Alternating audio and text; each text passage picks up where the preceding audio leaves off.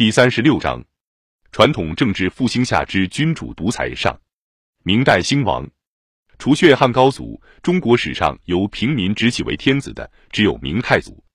元末群雄如河南韩山童、韩林儿，乃白莲教师；湖广徐寿辉为范部者，其部将陈友谅乃渔父；江苏张士诚为运盐州人；浙江方国珍乃贩盐者；安徽郭子兴。则卖卜者之子，朱元璋、黄觉四僧，四川明玉珍、福建陈友定及明太祖部下徐达，皆农民。常遇春则为道。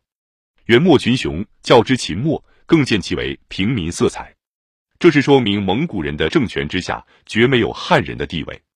因此，在蒙古政权被推翻的过程中，没有让政权之自身酝酿出权臣或军阀来操纵这个变局。